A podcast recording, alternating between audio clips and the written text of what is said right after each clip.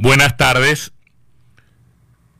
El distrito Entre Ríos se ha convertido en una de las provincias en que el armado electoral del precandidato a presidente de la Nación, Javier Milei, se ha desnudado como caótico, como desordenado, como controvertido.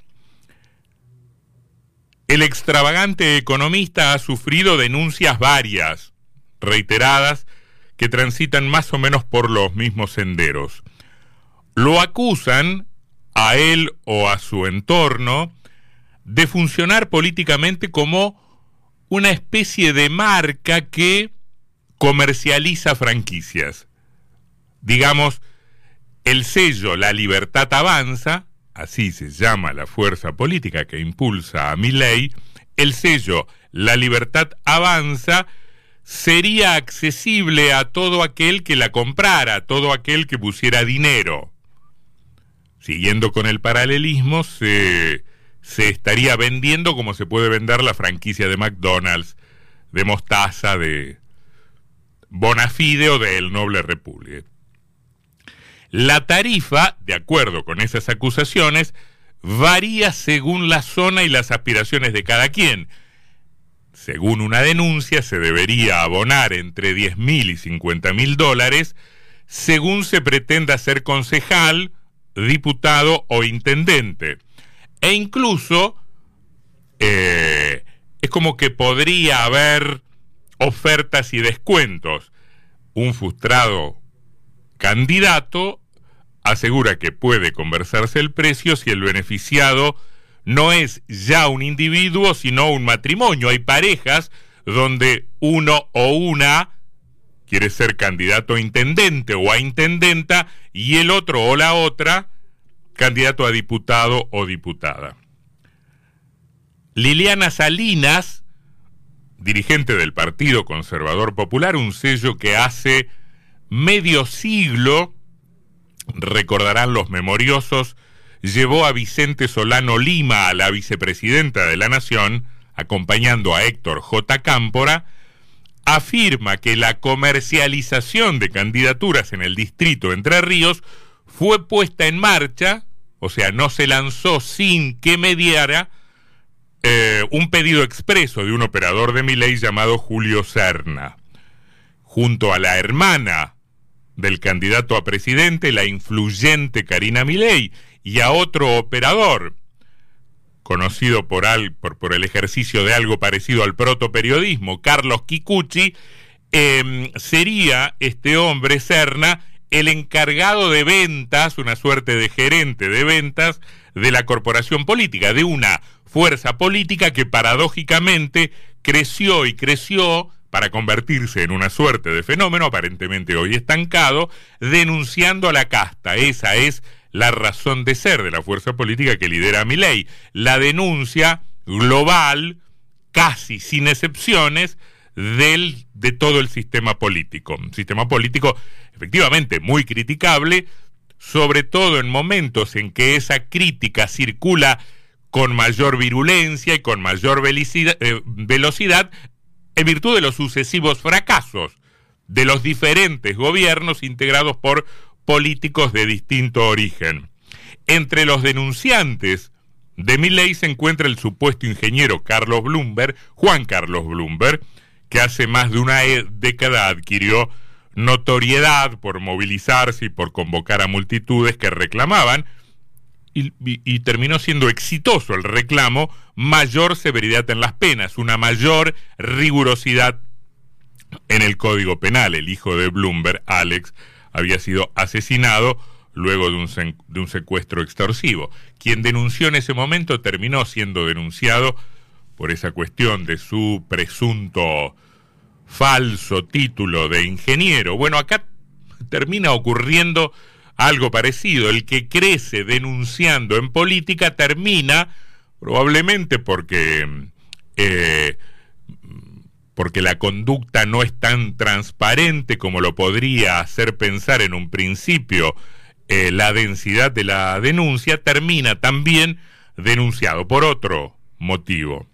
Em, y esas denuncias de las que fue víctima de Milei y su entorno se completaban con una segunda parte. No solo había que pagar o habría que pagar para acceder a una candidatura, sino que los eventuales legisladores, una vez asumidos en sus funciones, deberían ceder a la cúpula del partido, algo así como la gerencia comercial de una empresa, los contratos a los que tienen derecho. No sé si esto suena conocido, familiar en Entre Ríos. En todo caso, estaríamos hablando acá de modos diferentes, estilos distintos, matices, pero en todo caso un sistema recaudatorio que es, del que se termina beneficiando quien está en la cúspide de ese sistema. O sea, ni los de acá este, eh, son tan originales para recaudar, ni los nuevos actores de la política se privan de imitar a su manera y con su estilo los mecanismos de la denunciada casta. Eh, en última instancia, una especie de cadena del amor, no se venden acá perfumes o jabones, sino que en todo caso se comercializan contratos legislativos, otra fuente de beneficios. El mecanismo es muy grosero, si esto es cierto, estamos frente a una grosería enorme, pero también debe decirse, casi en honor o en beneficio a mi ley, que no es la primera vez que se habla de esto en la política nacional, en la historia argentina o en la historia de la política de la provincia. Alguna vez un dirigente radical habló con nombre y apellido de estas cosas. Ojo que se están comprando candidaturas. La sospecha también alcanza a otras fuerzas políticas mayoritarias. Em, alguien pone dinero, se queda con una candidatura a diputado o a senador, una inversión directa, personal. O algo que es eh, relativamente distinto, pero probablemente más común. Hay un sponsor, un mecenas, que financia campañas y que por esa condición de aportante termina sugiriendo nombres para las listas. Y entre los sugeridos puede haber, esta es una noticia, el patriarcado no ha muerto, puede haber, digo, esposas, novias, amantes. Alguien financia, coloca un allegado en la lista. Pagar para integrar una lista, pagar para estar en una boleta electoral, para ser senador, para ser diputado, para ser concejal. Sería una inversión con retorno razonable, pagadero en forma mensual y a lo largo de cuatro años. En última instancia, podría decirse con una mirada ingenua o benévola que es el problema de cómo se financia la política, de cómo se financia la actividad política, de dónde sacan el dinero para los carteles que estamos viendo, para la estática, para la publicidad en los medios de comunicación, para la cartelería en la calle. El problema, nuevamente, del financiamiento de la política, en este caso con una modalidad mucho más grosera. Los de mi ley que dicen, ojo, esto ocurre, nos acusan de esto, precisamente porque somos diferentes, distintos de todos los demás. Nosotros no gastamos dinero ajeno, dinero del Estado, recursos públicos en la campaña. Financiamos la campaña con nuestro dinero. Bueno, en realidad no parece que estemos frente a un avance en la transparencia, más bien todo lo contrario, no estamos frente a un avance pese a la apariencia o pese a ese argumento de los llamados libertarios. Eh, más bien, si eso fuese eh, cierto, si hablamos de esa empresa redituable o de ese negocio directo, estaríamos muy claramente ante un retroceso, ante un retroceso en los mecanismos de la política, entre muchas otras cosas, más allá de la indecencia propia del sistema, ante el hecho de que solo podría ser candidato, solo podría ejercer una representación pública alguien que tiene un patrimonio, alguien que es rico, relativamente rico, o em, transita por un pasar desahogado, alguien que tiene un excedente, alguien que tiene un ahorro para poder estar en condiciones de comprar con el ahora 12 en cómodas cuotas o al contado una candidatura. Solo aquel que tenga dinero podría llegar a una candidatura si se popularizase absolutamente el método Milley. O sea, otro modo de convertir la política en un hobby para ricos, en el mecanismo para acceder a la administración para que un grupo de más o menos poderosos administre un sistema seguramente en beneficio de los más o menos poderosos.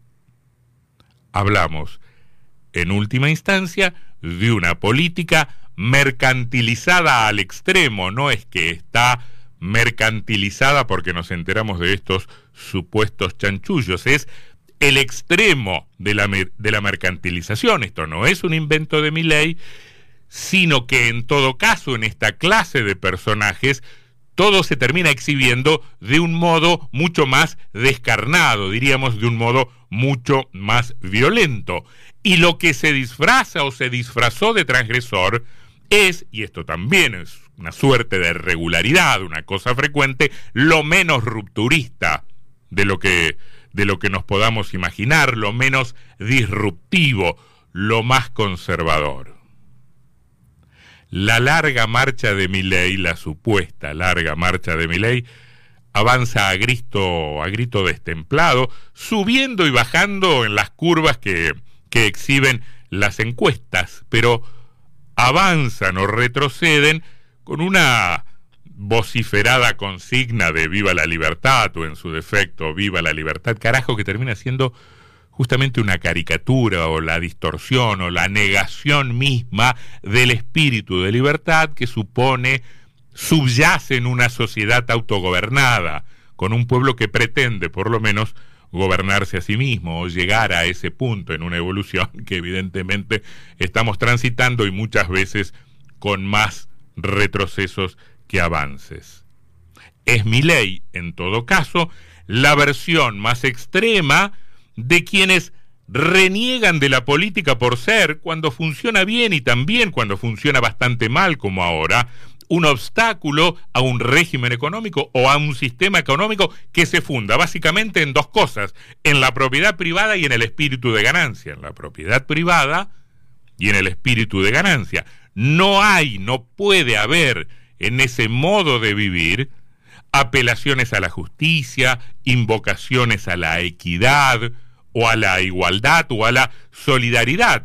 ¿Qué dicen quienes plantean el capitalismo a lo Milei? Bueno, se trata de que el egoísmo, que para esta forma de pensar terminaría escribiendo derecho con letras torcidas, de que el egoísmo funcione sin ninguna clase de resistencia, porque esa avaricia va a terminar componiendo las cosas, el mercado asignando los recursos del modo más equilibrado posible, lo que constituye un razonamiento basado en un optimismo este, tan precario como el que postula que más tarde o más temprano y por la simple voluntad del movimiento, los melones se van a terminar acomodando en el carro.